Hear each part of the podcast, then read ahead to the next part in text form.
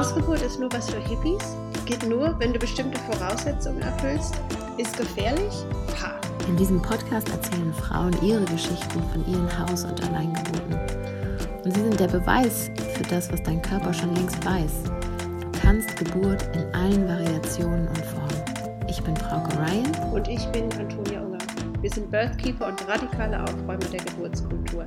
Herzlich willkommen zu dieser Folge von Birth Gossip, deinem Podcast für selbstbestimmte Geburtsgeschichten am Rande des Systems. Schön, dass du uns zuhörst.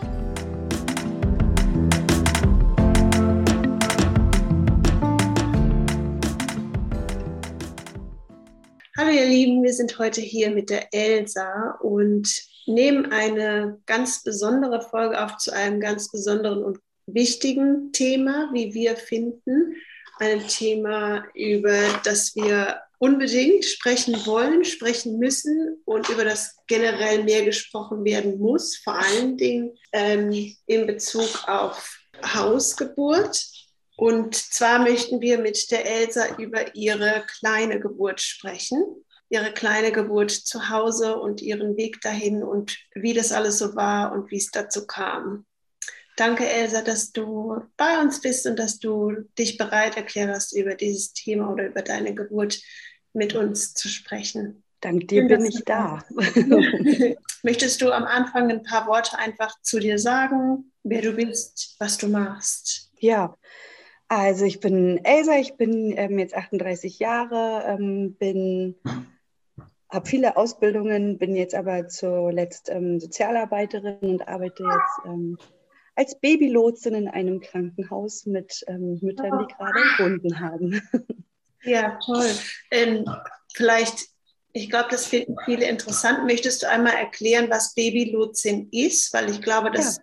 ist vielleicht ein Beruf, wo erstmal einige denken, ich weiß gar nicht, was das ist. Ja, ähm, das ist tatsächlich noch ein relativ neuer Beruf.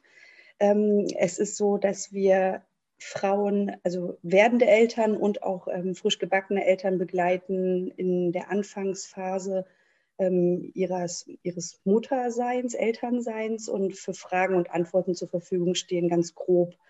Also ob es jetzt ein, die Suche eines Kindergartenplatzes ist, das Finanzielle, was zu regeln gilt, einfach zu gucken, wo können wir unterstützen als Präventivprogramm, wenn es Eltern und Kindern nicht gut geht. Das finde ich total toll. Ja. Ja, absolut. Kann ich mal fragen, Elsa, ähm, ja. wie funktioniert das in der Regel? Habt ihr irgendwelche Arten von Verträgen mit äh, Krankenhäusern oder Geburtshäusern oder seid ihr komplett selbstständig oder wie kommen da quasi, wie kommt die Zusammenarbeit zustande? Ich bin tatsächlich in einer Klinik angestellt. Ich bin ah, ja. in einer anthroposophischen Klinik angestellt und da haben wir den Vertrag halt so mit automatisch in dem Klinikvertrag oder wie sich der genau nennt. Schön. Kann ich einmal fragen, was sind so, was sind so die häufigsten Fragen, die, die du bekommst, wenn du das schon so sagen kannst? Ähm, die häufigsten Fragen. Tatsächlich sind es im Moment, ich bin, muss ich dazu sagen, auch erst seit August da, mhm. ähm, sind es weniger Fragen, sondern wir gehen hin und machen das Angebot. Ähm, viel geht es um finanzielle Regelungen oder um Eltern, die zum Beispiel Depressionen haben und Sorge haben, dass sie dann ähm, nicht nur in den Babyblues, sondern eben in die Wochenbettdepression kommen und wie man da präventiv für sie da sein kann oder unterstützen kann. Und gehst du dann zu denen nach Hause oder unterstützt du die nur da an dem Tag oder an den Tagen, wo sie im Krankenhaus sind? Und genau, also wenn die Frauen ambulant entbinden, was bei mhm. uns schon vorkommt, dann bin ich gar nicht für sie vor Ort da, weil wir lassen sie die ersten 24 Stunden definitiv in Ruhe, also das müssen wir. Mhm.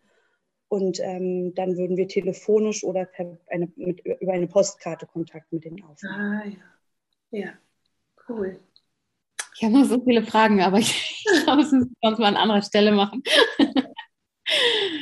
Kommen wir zum Eigentlichen. Also ähm, da das ein freiwilliges Angebot ist, ähm, ist es, wie gesagt, freiwillig. Und ähm, sind jetzt aber Eltern da, wo wir uns Sorgen machen um das Kind, dann geht die Freiwilligkeit halt weg und ähm, es geht in einen Kinderschutz oder einen möglichen Kinderschutz über. Okay. Ist aber bisher selten bis gar nicht vorgekommen, mhm. zum Glück. Und hast du da das Gefühl, ich habe auch viele Fragen, hast du da das Gefühl, dass die Hemmschwelle, weil das ein freiwilliges Angebot ist, meinst du, da ist eine Hemmschwelle da? Weil ganz oft ne, ist es ja auch was, wo man vielleicht denkt, ach naja, so schlimm ist es bei mir ja gar nicht, ich will niemandem Platz wegnehmen oder, oder sind die sehr offen und fröhlich und denken, oh ja, wenn mir das jemand anbietet, nehme ich das auf jeden Fall an. Also ich bin immer, so, ich merke immer so emotionale Schwingungen und ich habe schon das Gefühl, dass es ähm, Eltern gibt, die auch total abblocken und es ist auch in Ordnung. Mhm. Aber im Großen und Ganzen habe ich das Gefühl, dass wir sehr dankbar angenommen werden. Mhm. Also gerade auch für dieses ganze Papierchaos, was da am Anfang ansteht und wo melde ich mein Kind wie an, damit ich die Gelder von XY bekomme. Also gerade, gerade ähm, Eltern, die das, äh, Menschen, die das erste Mal Eltern geworden sind, stehen da ja von einem riesen Chaos. Also, also bist ja. du auch fast eine Elternlotse, ne? Ja. ja. genau, ja, eigentlich so, stimmt. Du hast ja schon ein Kind, ne? Mhm. Ja. Genau, ich habe ähm, einen Sohn, der ist jetzt ähm, zwei Jahre und drei Monate alt. Den habe ich in einer anthroposophischen Klinik entbunden. Und ähm, ich glaube, zu der Zeit bin ich auch zu dir, Antonia, gekommen, weil ich da nämlich ähm, damals mit Zytotec eingeleitet wurde und kurz danach ein, ähm, ein, ich weiß nicht, ob eine Story oder ein Post von dir gesehen habe, wo es um Zytotec ging und ich habe mich so geärgert, dass ich das nicht vorher gesehen habe. Aber das Leben passiert eben, während wir planen und so bin ich dir gefolgt und ähm, tatsächlich nur durch dich habe ich ähm, meine Lena still zu Hause geboren. Sonst hätte ich das, glaube ich, vielleicht auch nicht getan. Ja. ja, möchtest du einfach mal erzählen von deiner, ja, deiner, ne, deiner Schwangerschaft, wie das alles ja. war und ja, was dann schlussendlich passiert ist und wie du das alles erlebt hast? Ja, sehr gerne. Ähm, ich habe auch schon bei meinem ähm, ersten Kind das sofort gemerkt, dass ich schwanger bin. Ähm, ich habe das geträumt. Lena hat sich bei mir in meinem Träumen angekündigt in Form von, dass ich Zwillinge bekomme. Ja. Und ähm, dann dachte ich erst, okay, nimm es an. ähm, du hast deine Glückszahl ist eh die drei. nimm es jetzt an. Und ähm, ein paar Tage später habe ich geträumt, also ich habe mich praktisch aus der Vogelperspektive gesehen und habe ähm, gesehen, wie ein Engel aus meiner Brust fliegt. Und ähm, habe das darauf bezogen, dass denn halt ein Zwillingskind nicht überlebt. Ich hätte nie im Leben daran gedacht, dass es nur eins ist. Und mhm. ja, habe das denn für mich halt so, so eingeordnet, dass eins ähm, von den beiden Kindern dann nicht überlebt. Und habe dann das dritte Mal geträumt, ähm, dass mein Kind Lena heißen wird. Und deswegen ähm, haben wir sie dann auch letzten Endes Lena getauft. Ähm, ich konnte mich anfangs noch nicht so richtig freuen, weil ich im Februar diesen Jahres schon eine sehr frühe Stille, also ein, ein, ja, eine Fehlgeburt, eine stille Geburt hatte. Die war aber so schnell ähm, mit einer starken Blutung, dass ich, also natürlich war ich traurig, aber es war noch nicht so nicht so die Anzeichen einer Schwangerschaft einfach da. Mhm. Ähm, genau, und ähm, dann habe ich mich ähm, für den Geburtsvorbereitungskurs, ähm, nee, nicht Geburtsvorbereitungskurs, doch Geburtsvorbereitungskurs ähm, bei Antonia angemeldet und da habe ich auch mich schon vorgestellt und gesagt, mal gucken, wenn es alles gut geht, wenn mein Kind bei mir bleibt. Also ohne, dass ich es zu dem Zeitpunkt gemerkt habe, war ich offensichtlich unterbewusst schon sehr skeptisch und vielleicht hätte ich früher auf mich gehört, hätte ich das noch viel früher gemerkt. Ja. Wir waren ähm, dann in Österreich im, im Urlaub gewesen und ich hatte nach einer Woche, also die erste Woche hatte ich richtig mit Übelkeit zu kämpfen. Ich war müde und habe wirklich gespürt, dass ich schwanger bin, an, anhand von Symptomen, sage ich jetzt. Und ähm, nach einer Woche hatte ich den großen Drang, in eine Klinik zu fahren, weil ich gesagt habe, irgendwie muss ich mal einen Ultraschall machen. Und ähm, dachte dann aber, nee, vertraue dir, du kannst auch eine Schwangerschaft haben, ohne dass dir übel ist. Ähm, bleib jetzt einfach dabei, dass du keinen Ultraschall extra machst und ähm, vertraue deinem Körper. Und ähm, das hatte ich zweimal im Urlaub, dieses Gefühl, und habe mich aber immer dagegen entschieden und gesagt, nee, lass es so.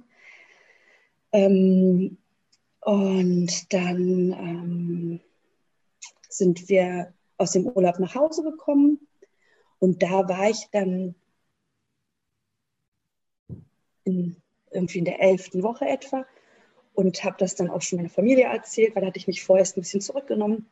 Und dann habe ich aber gemerkt, ich kriege langsam einen Bauch und ähm, habe mich dann dazu entschlossen, das zu erzählen. Und an einem Tag, der war so schön, den ich mit meiner besten Freundin verbracht habe und so viel Freude hatte, habe ich abends eine ganz leichte Schmierblutung bekommen und wusste, das ist völlig normal. Und trotzdem dachte ich, es ist jetzt das dritte Mal, dass ich dieses Gefühl habe, geh mal ins Krankenhaus, lass das Herzchen, also geh hin, sieh das Herz schlagen und dann geht es dir besser. Ja.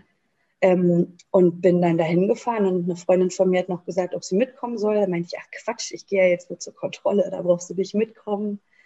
Ähm, und dann ähm, bin ich dahin gefahren und ähm, das war auch so verrückt. Ich habe mich hat in der ersten Hilfe eine Schwester ähm, in Empfang genommen, ähm, die mich angeguckt hat und meinte, und Sie müssen in die Gynäkologie, ne? Also da war halt schon ein bisschen mehr Bauch zu sehen und hat mich so freudestrahlend angeguckt und dann meinte ich, ja, ähm, ach, warum denn? Und dann habe ich gesagt, dass ich halt eine leichte Blutung habe und die hat mich einfach in den Arm genommen. Also das ist eine völlig fremde Person, nimmt mich in den Arm und hat sich danach noch tausendmal entschuldigt, wie sie das machen kann, zu Corona-Zeit mich einfach in den Arm zu nehmen. Und ich habe gesagt, nein, das war genau das Richtige ähm, dass sie mich jetzt in den Arm genommen haben. Das tat so gut wie so eine Mama, die auf einmal zu dir kommt. Ne? Und ähm, dann musste ich noch kurz warten und bin ähm, zum Ultraschall gegangen und da habe ich schon gesehen, dass da kein Herzchen mehr schlägt, bevor die ähm, liebe nette Ärztin mir das in einer ganz tollen Art und Weise gesagt hat. Also das war wirklich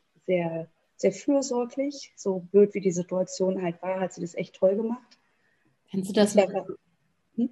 sorry, kannst du das noch so ungefähr wiedergeben, was sie gesagt hat?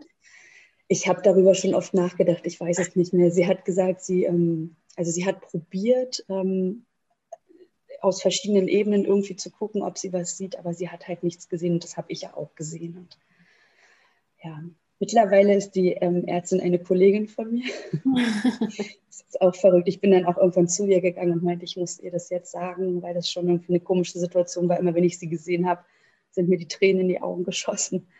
Und ähm, ja, und ich habe mich aber einfach auch nochmal bei ihr bedankt, wie sie mir das gesagt hat. Und sie hat mir sofort ähm, einen Podcast empfohlen, den ich mir dann angehört habe. Und sie hat in der ganzen Zeit nicht davon ähm, gesprochen, dass es eine Ausschabung geben könnte oder sonst was, sondern sie hat als allererstes gesagt, dass es auf natürliche Art und Weise ähm, passieren kann, hat mir drei Varianten genannt. Und ja, das war dann erstmal so ein richtiger Schlag ins Gesicht, weil ich damit gerechnet habe in diesem Moment, als ich da dahin gegangen bin. Ich dachte, ich komme da jetzt freudestrahlend wieder raus, weil ich gesehen habe, alles ist gut. Aber wahrscheinlich habe ich das auch nur verdrängt. Ne? So, wenn ich jetzt, wenn man so im Nachhinein betrachtet, darüber nachdenkt, wie ich mich schon vorgestellt habe, dass ich hoffe, dass das Baby bleibt, der Traum, die Übelkeit, die plötzlich von einem auf den anderen Tag nicht mehr da war. Also da waren halt viele Dinge, die ich ähm, ja anders hätte lesen können, denke ich. Vor allem auch dein Gefühl, ne? Mhm. Ja. ja, dieses Gefühl, also bei einer Schmierblutung einen Ultraschall zu machen, um zu gucken, ob alles in Ordnung ist, ist so albern eigentlich, ja. Und trotzdem war es jetzt das dritte Mal da. Guck lieber nach, dass ich gedacht habe, okay, ich gehe dem jetzt nach. Ja, ja. Ja. Ähm, genau, und ich habe am Anfang auch immer nicht, also nochmal zu dem auf mein Inneres, um auf mein Inneres zu hören, ich habe am Anfang auch gedacht, nee, warte mal nächste Woche nochmal den Frauenarztbesuch ab, weil ich bin tatsächlich zu meiner Frauenärztin gegangen und ähm, warte den Besuch noch ab und dann kannst du es den Menschen erzählen. Also irgendwas hat da die ganze Zeit gesagt, Elsa, pass auf. Mhm. Und ähm, trotzdem dachte ich, nö, ich mache jetzt ähm, weiter so, wie ich ähm, das äh, gedacht habe. Sag mal, wann ähm, waren denn eigentlich die, die Träume, beziehungsweise dieser, dieser Traum mit dem Engel? War das ganz früh? Ja, das war ungefähr, also so in der ersten Woche, wo ich meinen Eisprung gehabt haben muss, also so ziemlich, ziemlich nah da dran. Und ähm, bei dem Ultraschall hat die Ärztin allerdings gesagt, dass sie anhand der Größe des Kindes denkt, dass es um die zehnte Schwangerschaftswoche gewesen sein muss. Und das passt halt mit dem Gefühl in meinem Österreich-Urlaub total zusammen, dass ich da dachte, geh mal kontrollieren. Also das passt alles, so, wenn man im Nachhinein dann draufschaut. Ne? Ähm, ja, genau. Und ähm, dann bin ich, wie war denn das nämlich? Ja, dann war ich natürlich erstmal fix und alle und Konntest du denn mit diesen drei Optionen, die sie dir gegeben hat, konntest du die schon richtig aufnehmen oder? Ja, doch, tatsächlich, ja. Ich konnte sie aufnehmen. Also sie hatte mir die Option genannt zu warten und hat auch zu dem Zeitpunkt schon gesagt, ähm, dass es auch länger dauern kann. Sie hat gesagt, dass man ein Medikament nehmen kann, dass ähm, sich das Kind von alleine löst. Oder halt die Curettage. Die hat sie aber also die Ausschreibung hat sie echt ganz zum Schluss genannt und hat gesagt, wart erst mal, wart erst mal abhalten. Genau.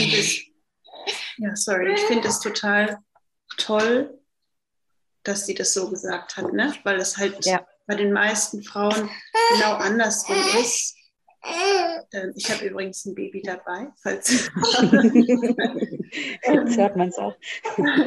Ähm, es ist bei den meisten Frauen nämlich genau andersrum, ne? dass die Ausschreibung zuerst erwähnt wird und dann das Medikament. Und wenn sie Glück haben, wird ihnen dann noch gesagt, dass sie warten können. Und da wird dann aber halt meistens eher noch dazu gesagt, dass, dass das eben unter Umständen gefährlich ist, ne? dass äh, man das nicht zu lange machen soll und, und dass da dann gleich mit, mit der Angst gearbeitet wird. Ne? Also ja. dass denen das nicht, den Frauen das nicht als eine, eine normale Option äh, dargeboten wird, so wie es jetzt bei dir war, sondern dass es eher ja als ja was Gefährliches dargestellt wird, ne? Und nicht ein, etwas Neutrales oder vielleicht sogar was Gutes und Positives, ne? Das ja. macht wahrscheinlich eine anthroposophische Klinik aus, aber das weißt du besser, Elsa. Oder kannst du das ja, das wäre jetzt auch meine Antwort gewesen, ja. genau. ja. ja. Wobei es da natürlich auch immer, ich, ich kann nicht für jede Klinik sprechen, mhm. also diese Klinik ist für mich da echt ähm, auch der erste Weg gewesen, wenn es mir irgendwie nicht gut gegangen wäre. Also mhm. habe ich halt einfach tolle Erfahrungen gemacht. Bin mich nach Hause gefahren und konnte die ganze Zeit noch nicht mit meinem Mann sprechen, weil der bei meinem Kind im Zimmer war und ihn zum Schlafen bringen wollte. Und ich konnte ihn schon aus der Klinik nicht anrufen, weil er ja beim Kind war. Und mhm. das war, ähm, ja, das war echt blöd. Die Ärztin meinte auch, ich soll mit dem Taxi nach Hause fahren. Ich habe gesagt, nee, ich kann den Wagen hier nicht stehen lassen. So, da tickt man dann nicht richtig. Ja. Ne, als ich, das, also irgendwie dachte ich, warum mit dem Taxi? Das geht doch nicht. Und dann bin ich da im Dunkeln nach Hause gefahren. Und also irgendwie war in dem Moment das Gefühl, ich weiß, was passiert ist, aber es kam, also da sind Tränen geflossen, aber so richtig ankam es irgendwie noch nicht. Das, ähm, äh, ich wusste, jetzt ist irgendwas passiert, was eigentlich nicht gut ist und du weinst jetzt auch, aber vom Gefühl her kam es noch nicht an. Es hat, ähm, es hat lange gedauert, glaube ich, bis es, also gefühlt sehr lange, aber ich glaube, es war eine Woche, bis es richtig ankam bei mir. Mhm. So. Ja, und dann hatte ich halt gleichzeitig den, den Druck, dass ich in zwei, war das zwei Wochen später? Zwei Wochen später hat halt der, ähm, der hat der neue Job ähm, als Babylotsin angefangen. Und ähm, ich hatte halt total den Druck, weil ich nicht zwei Wochen, also weil ich nur zwei Wochen warten konnte. Oh ja, das war, dann habe ich Antonia mitten in der Nacht geschrieben und ähm, ja, dass ich, ähm, also was ich jetzt machen soll. Ne? Was hat denn dein, was hat denn dein Bauchgefühl an, an dem Punkt gesagt? War für dich total klar, welche Variante du gehen möchtest? Ja, ja also für mich war ganz klar, ähm, ich möchte warten und habe und ich habe gleichzeitig gehofft, dass die Zeit ausreicht. Zwei Wochen ist echt nicht lange und das wusste ich auch. Und ja. ähm, dann ähm, habe ich, ich habe halt schon überlegt, habe ich, ähm, ich habe schon überlegt, habe ich die Kraft und die Nerven, mein Kind zu gebären. Das habe ich schon überlegt und gleichzeitig war es mir aber irgendwie klar, dass ich da jetzt nicht zu einer Ausschabung gehe. Das, das hat sich falsch angefühlt. Und ähm, ja, gleichzeitig habe ich gedacht, kannst, machst du vielleicht eine Curettage, um dann schneller nach vorne blicken zu können. Ähm, ich habe aber gemerkt, dass es mir wichtig ist, ähm, mein Kind zu sehen und mich zu verabschieden. Das war für mich der Punkt, wo ich gesagt habe, nee. Ähm, Antonia hat geschrieben, ähm, dein, dein, dein Körper ähm, weiß, was er tut. Sprich mit ihm, sag ihm, dass du Druck hast, dass du bald wieder arbeiten gehen musst und ähm, dass das Kind bis dahin geboren werden muss. Und dann habe ich mich hingelegt, habe meine Hände auf meine Gebärmutter gemacht und habe mit meinem Körper gesprochen und habe ihm das genau so gesagt. Und ähm, dann, wie war das? Ich war, ich war einmal bei meiner Frauenärztin gewesen und habe ihr gesagt, dass ich, ähm, dass das Herzchen nicht mehr schlägt.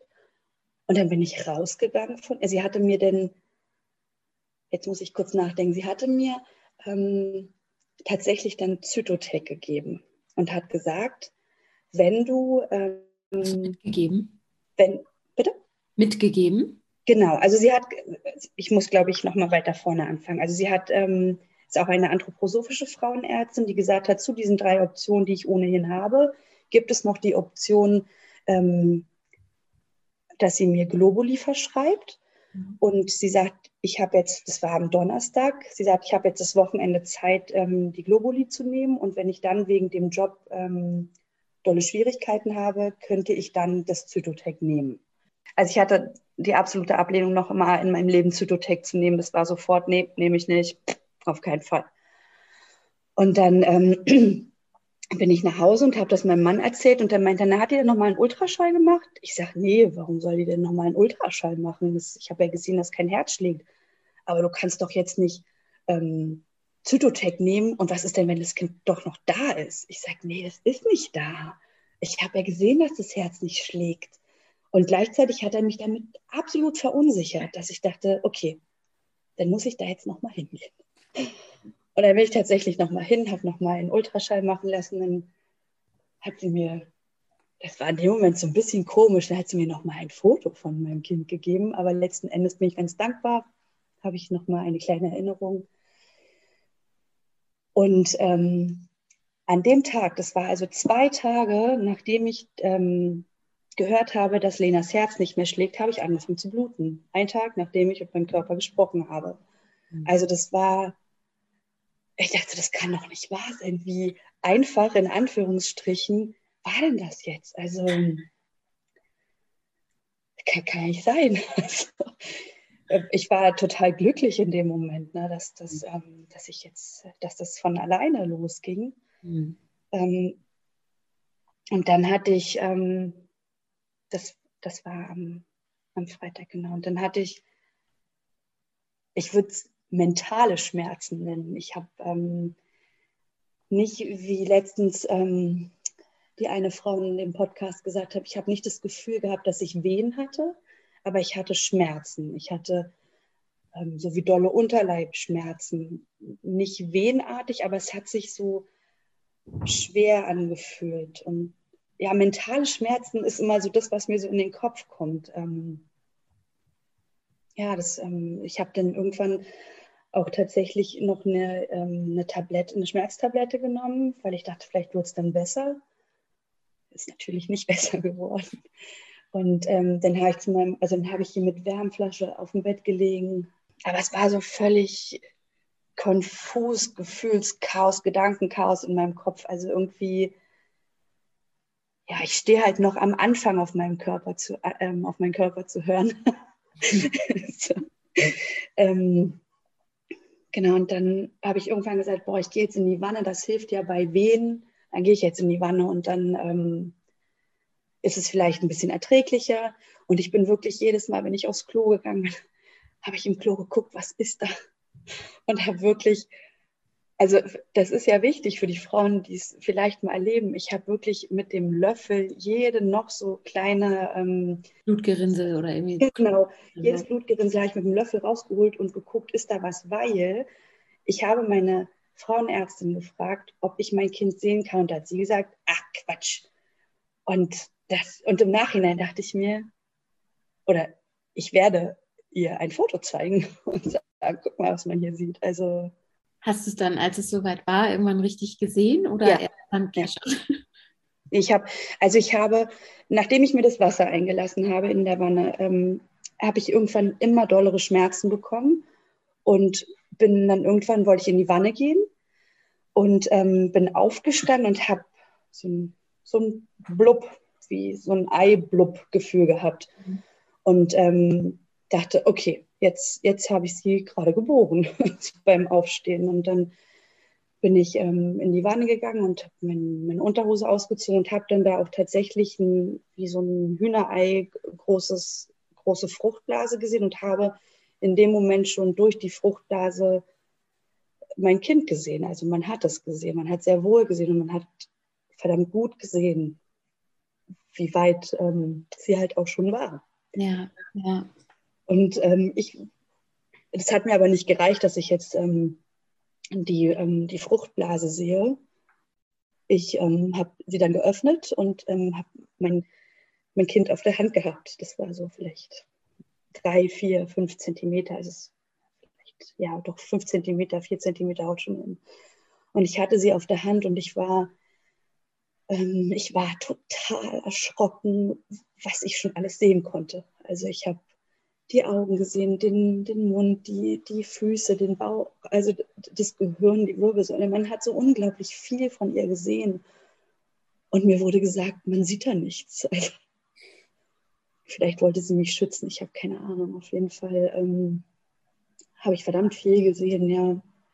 Und ähm, in dem Moment war ich so voller Glücksgefühl. Ich habe ich habe vor Freude meinen Mann gerufen, ich sage, ich habe es geschafft und sie, sie ist hier. Und also das war, auch den Tag war ich überhaupt so voll von Glücksgefühlen, wo ich dann immer dachte, na, muss ich jetzt nicht eigentlich trauern? Also ich habe jetzt ein Kind verloren, aber ich war so glücklich, dass ich ähm, durch dich, Antonia, das geschafft habe, sie zu Hause ähm, zu gebären, dass ich sie gesehen habe. Das hätte ich sonst nie tun können. Und dass ich so die Möglichkeit hatte, mich von ihr zu verabschieden. Ich habe, weil mein Mann hat sich in dem Moment noch nicht getraut, sie anzugucken. Dann habe ich Fotos gemacht und dann habe ich sie in eine Holzschatulle gepackt auf ähm, Lavendelblüten vom Balkon und habe noch ein paar Mondsteine dazu gepackt. Und ähm, mein Sohn und mein Mann haben eine kleine Decke für sie bemalt, womit wir sie zugedeckt haben. Und dann sind wir sofort los in den Wald und haben sie ähm, da an einem ganz tollen Baum vergraben. Und das war alles so schön, so einfach nur schön. Und ähm, am nächsten Tag hat es dann angefangen, da kam es dann an. Also seht ihr, ich habe vorhin gesagt, eine Woche, das war ja nicht mal eine Woche. Mhm.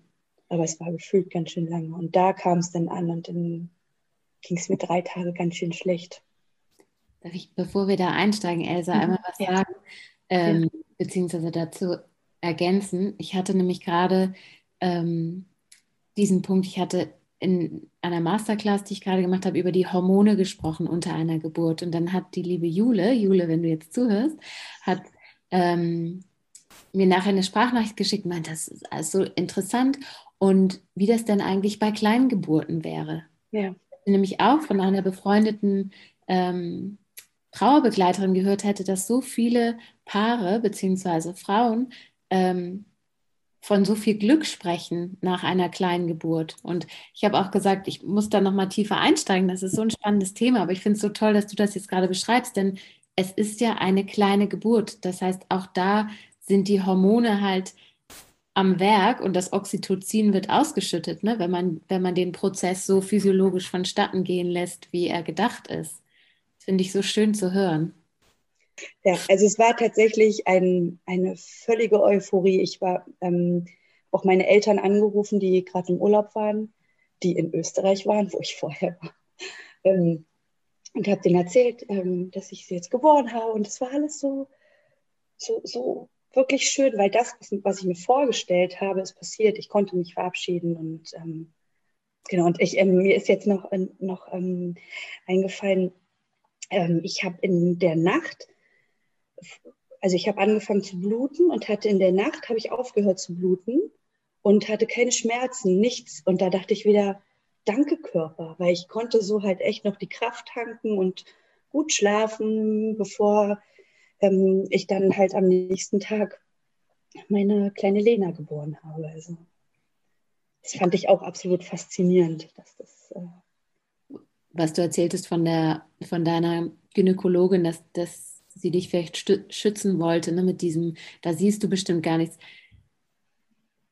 Hattest du an irgendeinem Zeitpunkt das Gefühl, oh, hätte ich mir, hätte ich mir sie doch lieber nicht angeguckt oder hast du das Gefühl, das ist ein ganz zentraler Punkt auch auf diesem Weg gewesen?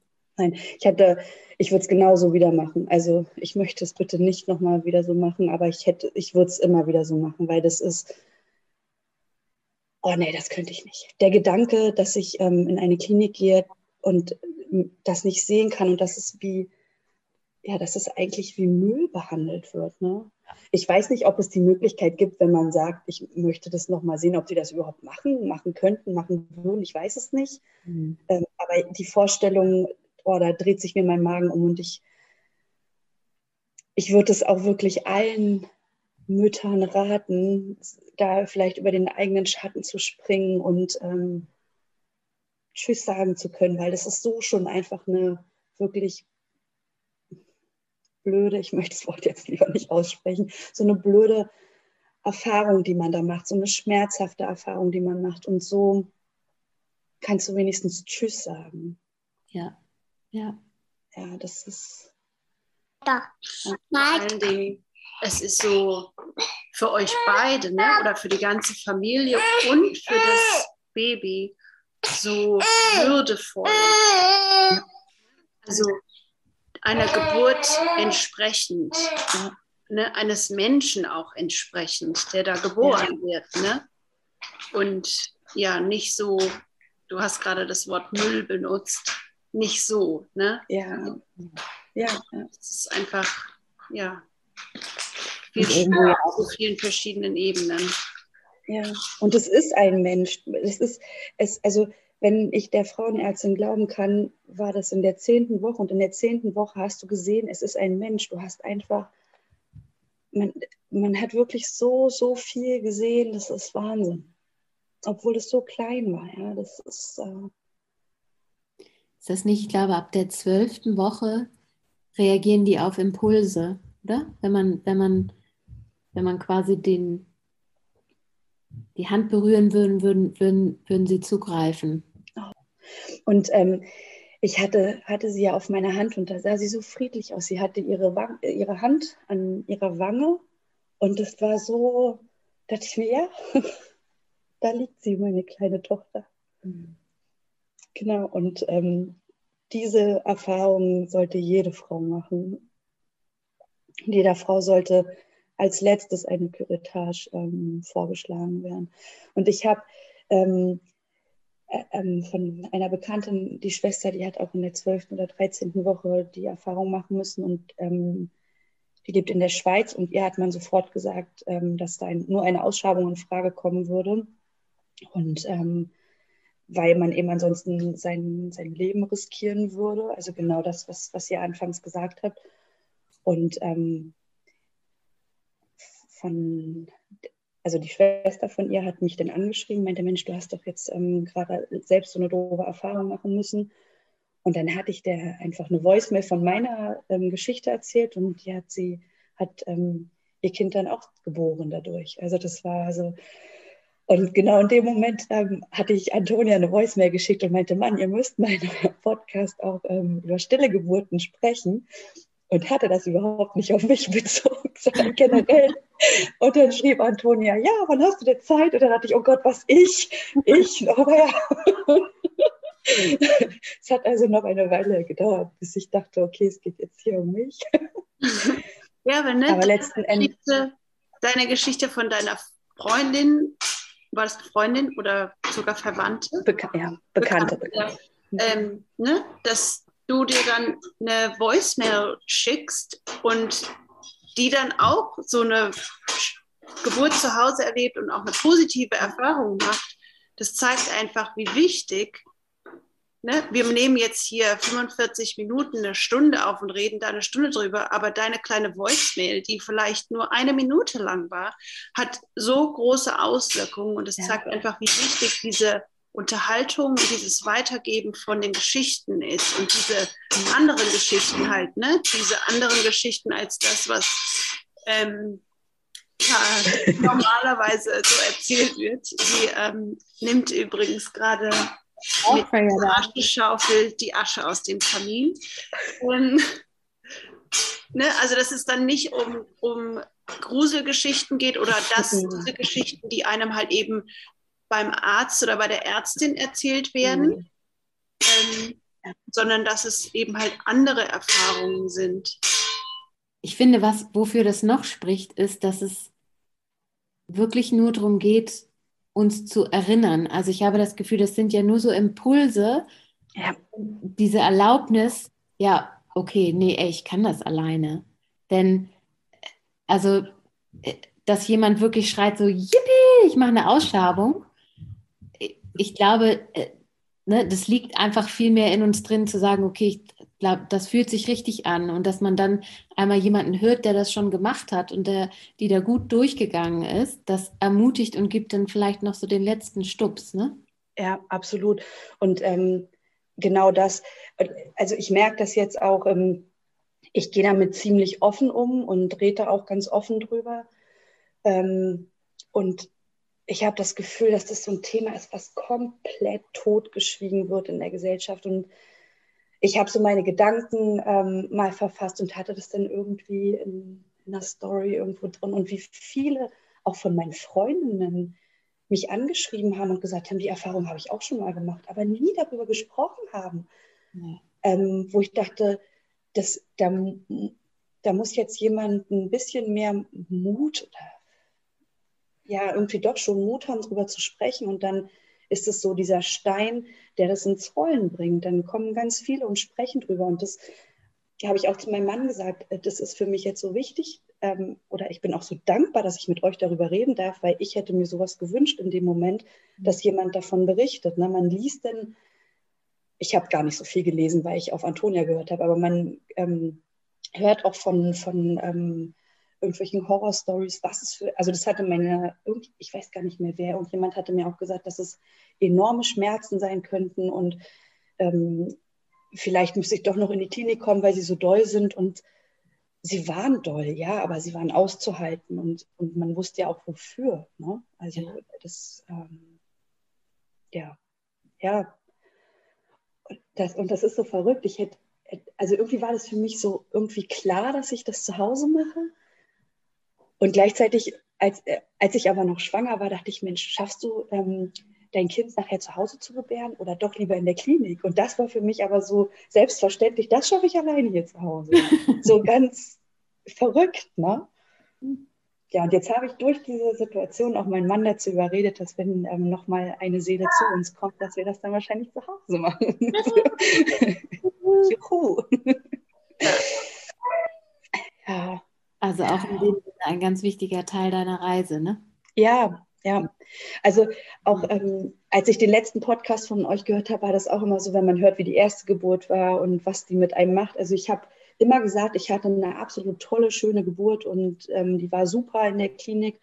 Und je mehr ich lerne, desto mehr denke ich, oh, so toll war die gar nicht. Also da waren schon genug Dinge, die ich auf keinen Fall nochmal machen würde, definitiv nicht nochmal machen würde. Und wo ich, wo ich dann hoffe, dass ich den Po in der Hose habe, auch Nein zu sagen. Und ähm, ähm, also, was heißt, wenn ich nochmal in einer Klinik entbinden würde, wohlgemerkt. ähm, ja, die man dann doch nicht so super fand. Ne? Und ähm, das kann man dann zu Hause halt ganz, ganz anders machen. Und jetzt, äh, wenn man so darüber spricht, was wäre, wenn ich nochmal ähm, oder ich werde, ich bin positiv, ich werde noch einmal schwanger und ich werde ein Kind ähm, auf die, ein gesundes, lebendes Kind auf die Welt bringen und man mit dem Gedanken Hausgeburt spielt, das dann auch viel, ja, bist du dir sicher? Und also da kommen so viele Fragen auf und deswegen freue ich mich immer auf eure Podcasts, wo ich denke, und dann nimmst du dir aus jedem jetzt was mit und ja. dann bist du total gestärkt und dann machst du das, was du willst. Genau, und das, das sagen Antonia und ich auch immer, dass, dass es uns deswegen auch so wichtig ist, so eine Bandbreite an Geschichten zu erzählen, um eben auch die Facetten zu zeigen dass es auch nicht darum geht, dass jede Hausgeburt irgendwie flitscht die flutsch mhm. fünf Stunden und man atmet einfach nur ein bisschen gehen, sondern dass, dass auch da alles dabei sein kann. Ne? Und dass, wie du sagst, jede Frau nimmt sich aus jeder Folge wieder was anderes mit und erkennt sich irgendwo wieder und denkt, okay, das ist irgendwie meine, mein Thema, da gucke ich nochmal genau hin oder so, ne? dass, dass man auch da einfach mehr, ähm, ja, mehr, mehr Facetten reinbringt, wie das Ganze aussieht und sich da eben auch mehr und mehr Frauen drin wiedererkennen können und wiederfinden können. Ja. Ne? Ja, ich bin tatsächlich auch gespannt, wie das wird, wenn, ähm, wenn ich denn, wenn es denn darum geht, ähm, also ich würde schon gerne eine Hebamme haben und ähm, ich bin übergewichtig und ich weiß nicht, wie das dann ist. Ähm, ich habe gesagt, ich mache das hier zu Hause und weiß aber gar nicht, ähm, ob ich dann diese Kriterien in Anführungsstrichen dafür erfülle und ähm, mal gucken, was dann noch für eine spannende Reise auf mich zukommen wird. Dann, ne? also. Genau, und auch das ist dann alles Teil, Teil der Reise, ne? Ja, ja. Und das ist Teil der Reise und das macht einen, macht mich, ich kann für mich nur sprechen und das macht mich, mich stärker und umso selbstbewusster dann ähm, da auch anders aufzutreten. Auch ähm, bei, bei Ärztinnen. Also bis vor kurzem wusste ich echt nicht, dass diese Untersuchungen keine Pflicht sind. Ne? Die wird immer so einge, also ähm, ja, es ist so selbstverständlich, du musst das jetzt machen. Da, da, ich hätte bis vor kurzem niemals das in Frage gestellt. Das ist, ähm, das ist ja, ja. Also sind wir auch konditioniert. Wann, wann, ja. wann, wann hinterfragen wir denn mal, was jemand in Weiß uns, uns vorgibt, ne? ohne zu wissen, dass es eigentlich überhaupt keine Vorgabe ist. Ja. Und das finde ich auch ganz, ganz wichtig, was du sagst, denn ich hatte vorhin auch ein wunderschönes Nachgespräch mit, mit ähm, einer Frau, die jetzt gerade ihr ähm, Baby bekommen hat, ähm, was eine Hausgeburt sein sollte. Und dann, dann ist es, ähm, weil es zu weit über dem ET war, ins Krankenhaus gegangen. Und das, selbst wenn es dann nicht die Umstände sind, die man sich vorgestellt hat, dass das nicht heißt, dass man seine Selbstbestimmung an der Tür abgibt. Mhm. Ne, und dass man, dass man wirklich all das, was man sich vielleicht auch erarbeitet hat über diese Schwangerschaft, diese ganzen Prozesse, die man durchlaufen ist, dass man die irgendwie hinten überfallen lässt und denkt so, uh, okay, jetzt kann ich ja eh nichts mehr ausrichten, sondern auch da in seiner Kraft zu stehen. Und das war für, für diese Frau jetzt auch ein ganz tolles Erlebnis. Ähm, genau, das wollte ich nur dazu nochmal sagen, weil du eben auch sagtest, ne, mit Klinik oder nicht. Und ja. ja. Ja, genau. Also das Leben passiert, während man plant, hat der John Lennon mal gesagt. Und das ist so, es zieht sich durch mein komplettes Leben immer und immer wieder. Und ich denke jedes Mal, mal gucken, was äh, das Leben jetzt so für mich ähm, bereithält. Ja. ja. Magst du vielleicht nochmal sagen, da waren wir vorhin ähm, abgebogen. Du sagtest, so nach dem ersten Tag kam, kam dann schon aber auch ein, ein kleines ja. Tief, ne? Ein kleines ist gut. Es hat mir echt die Füße weggehauen. Also das war so ähm, eine Leere, eine Leere und ähm, so, so Sinnlosigkeit in dem Moment. Warum? Also ich habe mich nie gefragt, warum ich, weil ich schon der Meinung bin, dass irgendwie alles so seinen, seinen Sinn hat. Ähm, und trotzdem war das, ich war so leer, ich wusste nicht, was ich tun soll, wie ich tun soll. Ich musste ja dann noch die Geschenke kaufen und ich, blöde Kuh, habe auch tatsächlich drei Tage später den Geburtstag von meinem Kind, den zweiten Geburtstag von meinem Kind, den hätte das null interessiert, ob ich den nicht einfach später feiere. Ja? Aber ich für mich dachte, du musst jetzt den Geburtstag feiern, der wird zwei Jahre, du musst da jetzt durch, du hast alle eingeladen. Und ähm, habe das auch noch gemacht. Ja? Und an dem Abend bin ich mit so unfassbar dollen Rückenschmerzen ins Bett gegangen und dachte so, und jetzt hat's, jetzt, jetzt hast du das davon, ne? Also selber schuld, wenn du das so machst.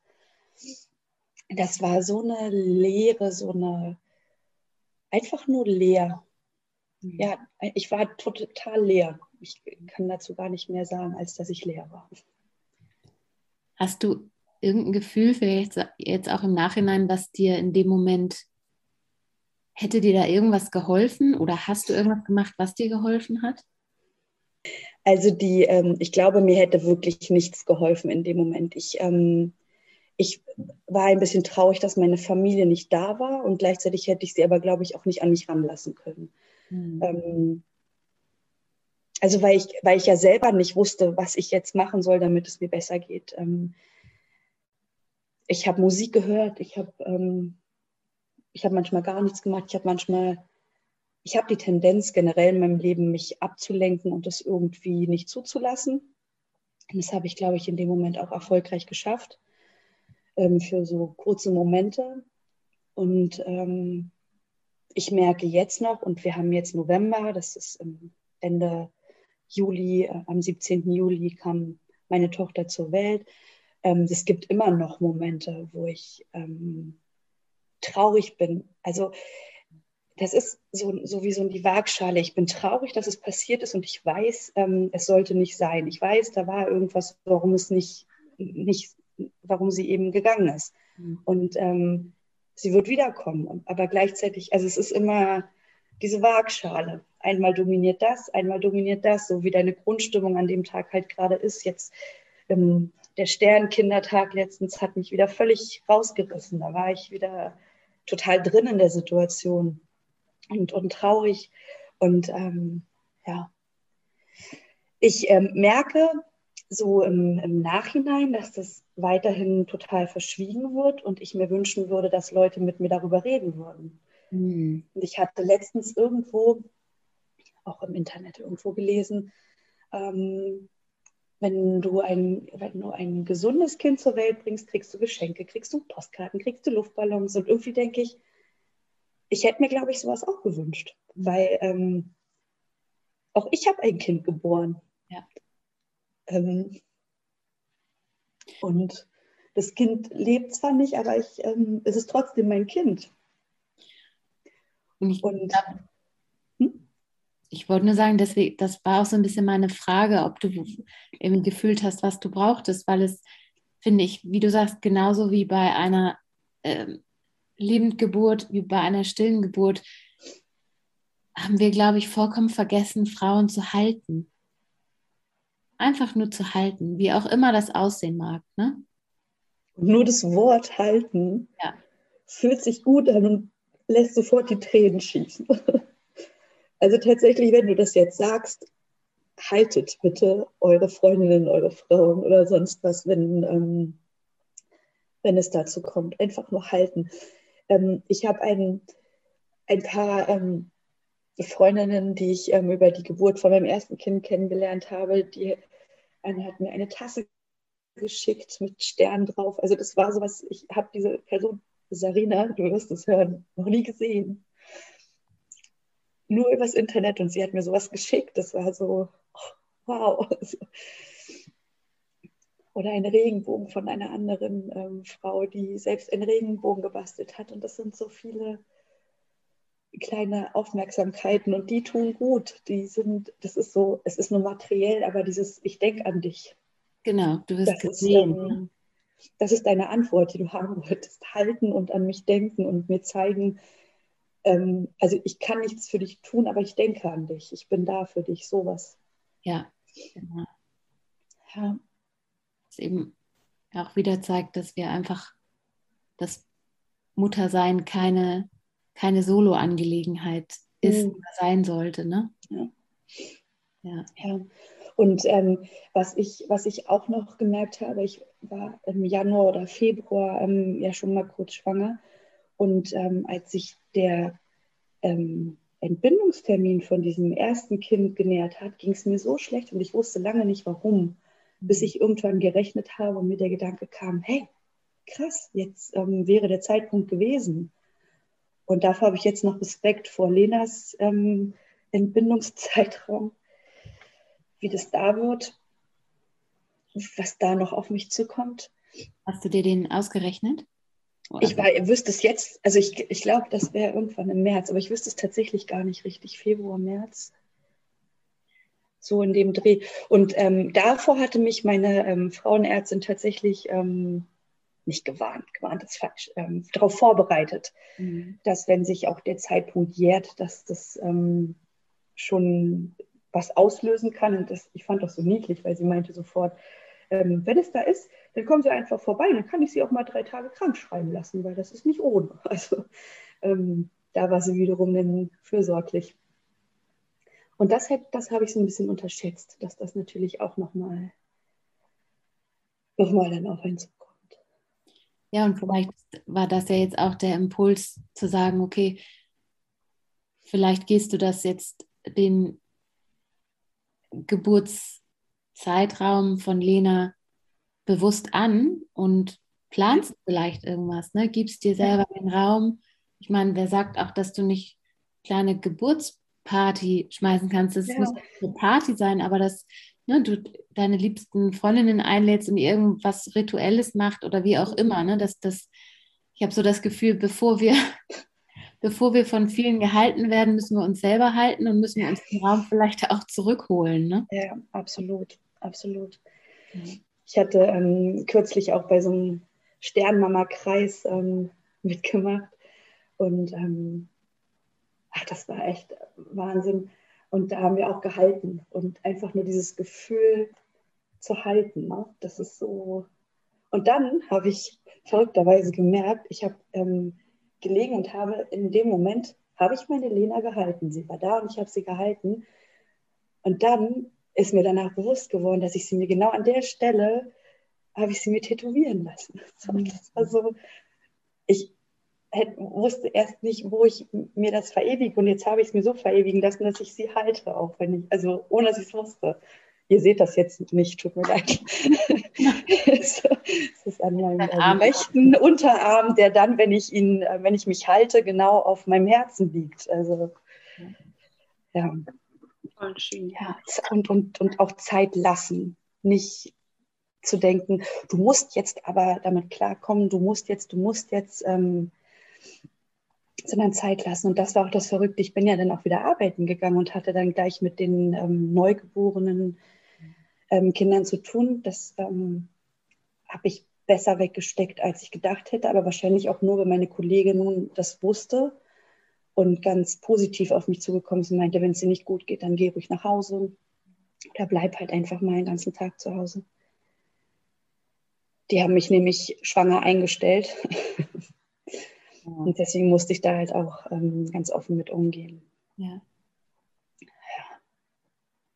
Ist ja auch toll, schwanger eingestellt zu werden. Das findet man ja. auch nicht so oft. Ne? Nee, Diese Anthroposophen. ja. mein, mein Vorgesetzter meinte, wer, so, ähm, wenn, wenn wir dich nicht einstellen sollten, wer denn dann? recht. Und ich glaube auch, dass ich immer noch auf meiner Reise ganz am Anfang bin von der Trauer. Also das kommt immer mal wieder und das, das wird ein Leben lang so da sein. Wenn, immer wenn, also mein zweijähriger Sohn, der weiß, dass es Lena gibt. Und irgendwann haben wir gesagt, dass wir, ähm, ich habe gesagt, dass Lena im Himmel ist, ohne, ohne so Hintergedanken. So hat man es halt irgendwie beigebracht bekommen, ist im Himmel. Und letztens habe ich von einer Freundin Lena gesprochen und dann hat er gesagt, Lena im Himmel. Also das ist so, der war dabei, der hat mit das Loch gebuddelt. Ihn, wir haben ihn da ganz aktiv mit eingebunden. Er war auch hier, als Lena geboren ist. Also er war bei der Hausgeburt dabei. Das ist auch, auch total wichtig, ne? dass es vielleicht, mhm. dass da eben auch zukünftige Generationen einen normaleren Umgang mit haben und vielleicht auch für ähm, Menschen, die jetzt zuhören, dass das wichtig ist, das zu hören, dass da ein Kind dabei war und dass es nicht etwas war, was jetzt das Kind ähm, traumatisiert hat oder dass das was Schlimmes war für das Kind. Ne? Das ist ja bei Geburten generell so, dass da eben ne, die Frage kommt oft, ja, was mache ich denn mit meinem Kind und was ist denn, wenn das Kind sieht, ich ähm, habe Schmerzen oder ich ähm, mache eben Geräusche und so weiter, ist das was, mhm. was mein kind, wo mein Kind dann Angst bekommt. Und bei einer kleinen Geburt, ähm, wo man ja so direkt auch mit dem, mit dem Tod auch konfrontiert wird, ne, ob das dann was Schlimmes ist für das Kind. Und deswegen ist, glaube ich, das, ne, dass du das jetzt auch gerade nochmal gesagt hast, dass dein Sohn dabei war, auch nochmal total wichtig. Mhm. ja. Und auch, auch da ähm, glaube ich, vergessen wir immer, dass ne, wir, wir empfinden das vielleicht als schlimm, mhm. ganz mit, ne, mit Sicherheit und haben unsere Perspektive und dass wir dann oftmals denken oder diese Perspektive den Kindern aufstülpen ne, und denken, die finden das genauso schlimm und die gehen da oftmals ganz anders mit um. Und ich hatte da vorhin auch gerade eine Unterhaltung zu, zu einem anderen Thema, aber, aber unterm Strich ging es auch darum, wie wertvoll es ist, gerade Kleinkindern nicht nur davon zu erzählen, sondern es ihnen auch vorzumachen, also auch zu zeigen, ne? so dass, dass die absolut damit klarkommen, dann vielleicht auch dieses kleine, kleine Baby zu sehen, weil das in, in deren Konzept ja ganz anders eingeordnet wird als in unserer Struktur. Ja, ne? ja das habe ich tatsächlich in dem, zu dem Zeitpunkt nicht gemacht, aber ich habe sie ja auf Fotos und ähm, ich kann jederzeit ähm, auch Lena zeigen. Ich habe ich hab vorgehabt, dass ich ein Fotoalbum mache. Mhm. Das würde ich mir dann auch mit ihm angucken. Also ich möchte, dass er, dass er schon weiß, dass er eine Schwester hat. Mhm. Ähm, also auf jeden Fall eine, weil bei dem anderen, das war so früh, dass ich es nicht einordnen kann, aber er hat auf jeden Fall eine Schwester und ähm, das war auch an dem Tag, als wir, ähm, als wir Lena ähm, begraben haben, haben mein Mann und ich darüber, darüber gesprochen, dass es Lena ist und dass wir Lena jetzt, ähm, dass wir Lena jetzt unter die Erde bringen. Und dann sind wir durch den Wald zurückgelaufen und auf einmal hat Anton gesagt, Lena, und hat so in, irgendwie in, nach oben gezeigt. Ich dachte mir so, wow, meine Güte, hatte sie jetzt vielleicht sogar gesehen. Und oh, ähm, das ist, also, die haben so viele Fähigkeiten, diese kleinen Wunder. Ja. ja. Ja. Eine letzte Frage hätte ich noch, was vielleicht auch ganz, ganz spannend ist, wie, ähm, wie, war das für dein, wie war das für deinen Mann? Wie, wie hat der das erlebt? Ähm, also ich hatte ja vorhin gesagt, ich bin am Anfang der Reise, meinen Körper und mich kennenzulernen und ich glaube, er ist ähm, dabei zu wissen, dass man sich kennenlernen kann. also durch mich. Ähm, manchmal sagt er zu mir, du bist eine Hexe. weil, weil sagst halt, ja, vielen Dank. Ja, genau, ich sehe ich es definitiv als Kompliment, egal wann es irgendjemand zu mir sagt, danke, sehe ich definitiv als Kompliment. Ähm, er konnte damit, glaube ich, also an dem, es war für ihn unfassbar schwer, als ich ihm gesagt habe, dass das Herzchen nicht mehr schlägt. Das war, das war ganz, ganz schlimm für ihn.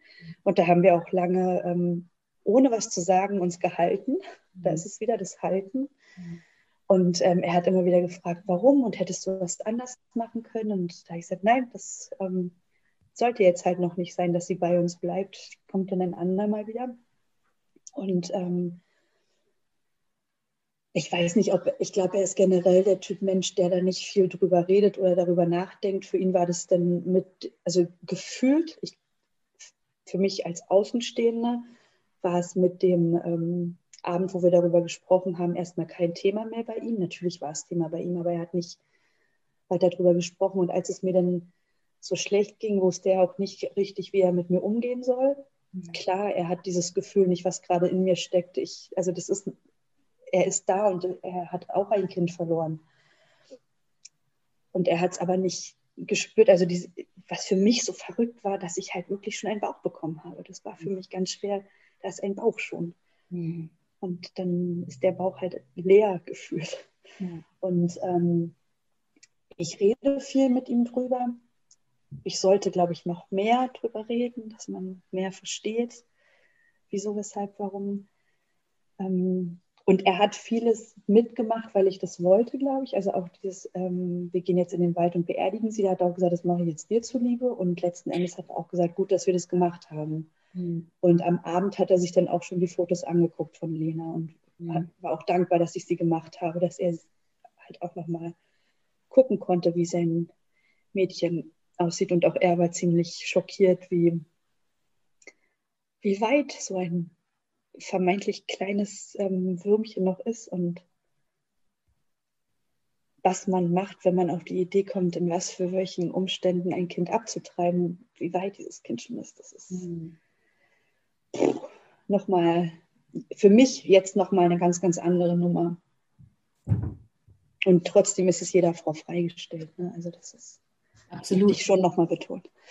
Ich, ich, glaube, es ist eben eine, ein, nur eine relativ besondere Perspektive, die du hast, dadurch, dass du diese stille Geburt zu Hause erlebt ja. hast und sie so wahrgenommen hast, wie selten kommt man in diese Situation, ne? wirklich ein, ein, ein kleines Kind zu sehen, was an dem Punkt so weit ist. Ne? Deswegen ja. ist es natürlich schon eine ganz besondere Perspektive, die du jetzt hast. Ja, absolut. Und die Gefühle, die damit einhängen.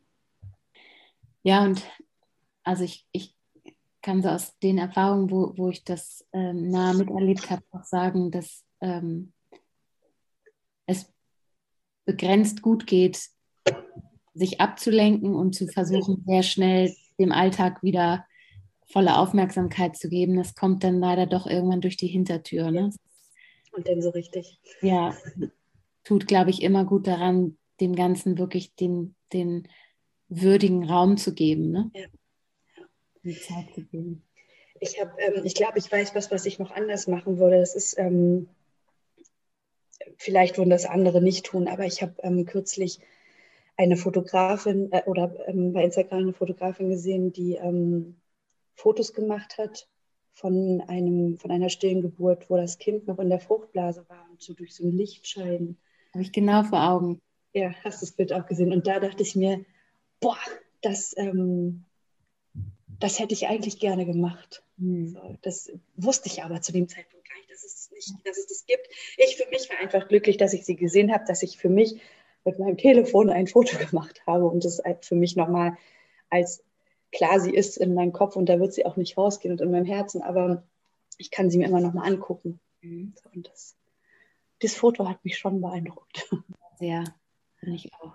Vor allem, wie, wie schön das auch ist. Ja, wunderschön, wunderschön.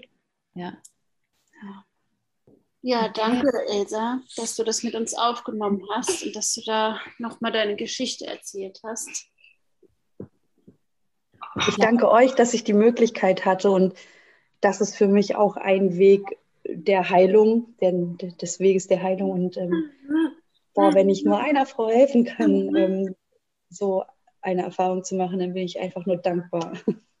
Ich glaube, das werden, wird weitaus mehr als eine sein. Das ist ganz, ganz wertvoll. Vielen, vielen Dank dafür, Elsa. Gerne, sehr gerne. Danke.